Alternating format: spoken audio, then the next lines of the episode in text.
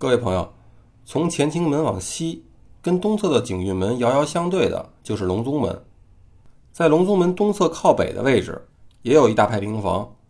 从东往西，分别是皇宫侍卫们的值班室，总管内务府大臣的办事处。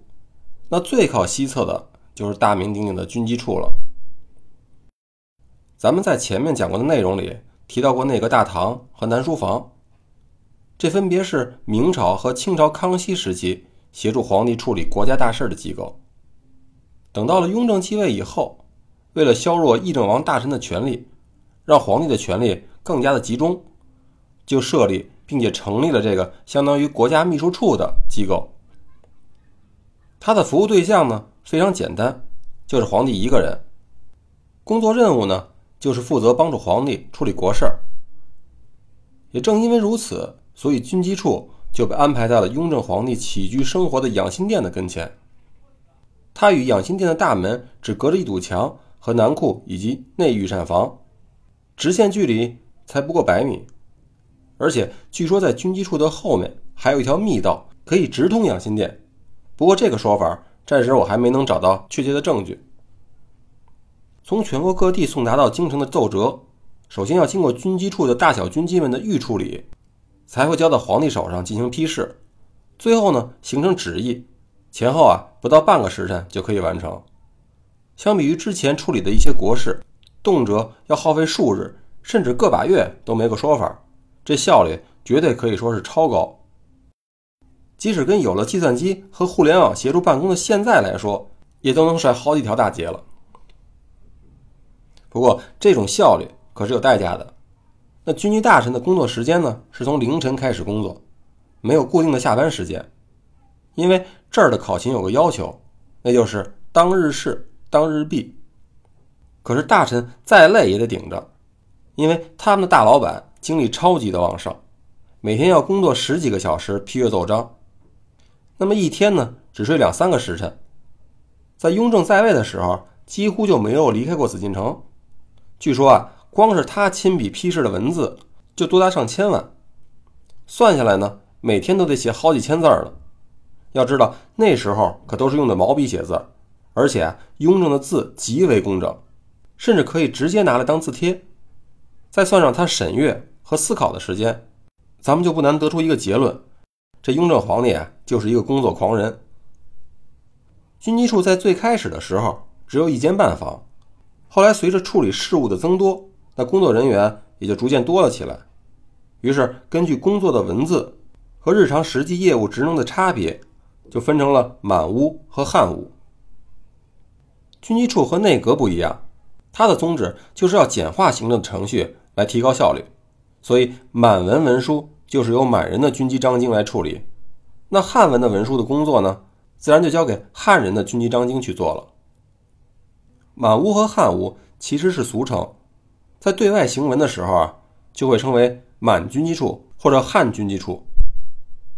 除了要分别的拟写颁布满汉文的谕旨和奏折以外，那么满屋还要负责在京城的八旗以及各省的驻防，包括西北两路军营的大小官员的补放事务，也就是给那些候补的官员安排一些实际带兵的职位。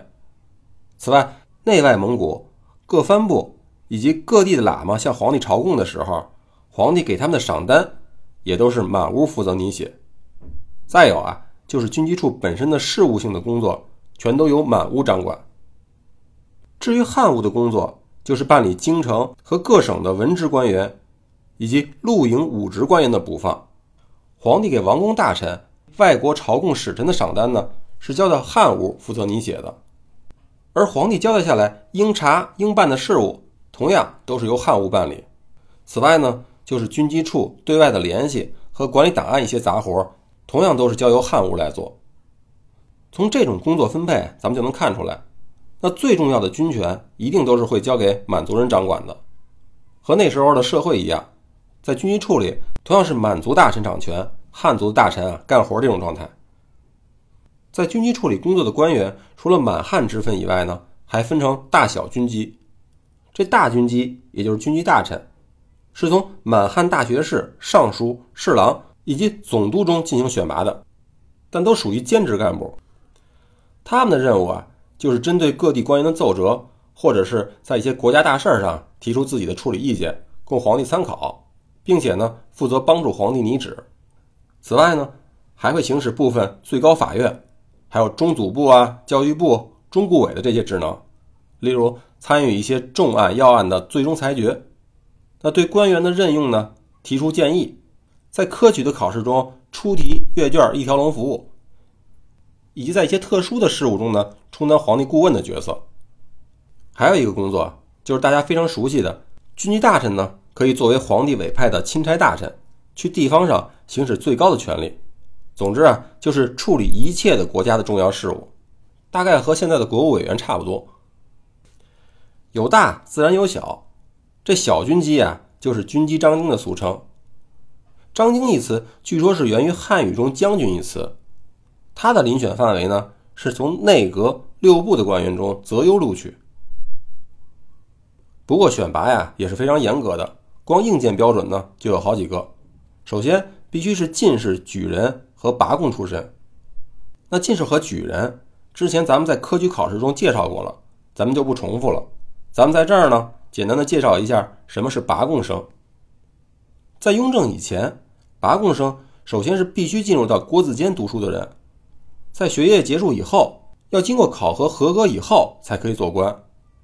等到了乾隆初年的时候，这拔贡生的待遇呢就有了提高，可以和进士一起参加朝考。为什么说待遇提高了呢？因为这个朝考啊。原本是为殿试中除了状元、榜眼、探花以外，那些排名靠前的优秀贡生们设定的一种择优考试，主要是考察文学书法方面的造诣。原本啊，这个拔贡生是没有这个资格的。在朝考中列于一二等的人，会在保和殿进行复试。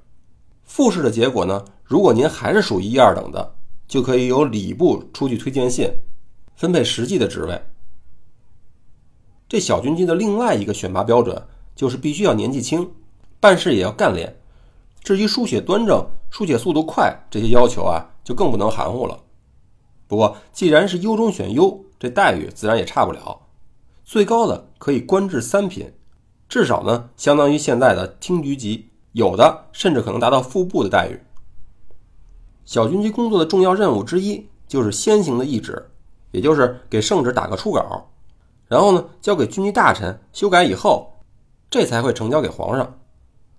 另一项工作呢，就是做备份。那会儿啊，没有复印机，更没有扫描仪，所以每天这些小军机们呢，就要认真的把所有的折奏抄录一遍，用作存底归档。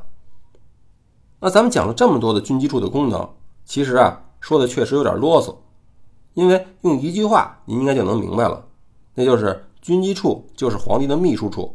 那军机大臣和军机张京呢，就是皇帝的大秘和小秘了。雍正皇帝建立了军机处，到他儿子乾隆皇帝执政的中后期，军机处就被宠臣和珅独揽大权了。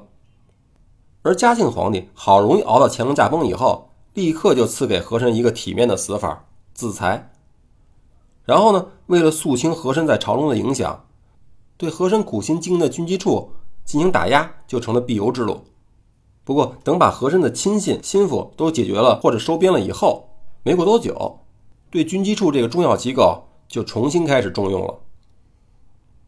再往后，道光皇帝上台的时候，因为他就觉得自己最能干，所以事事都要亲力亲为，所有的奏章都是要自己看完以后才交给军机处。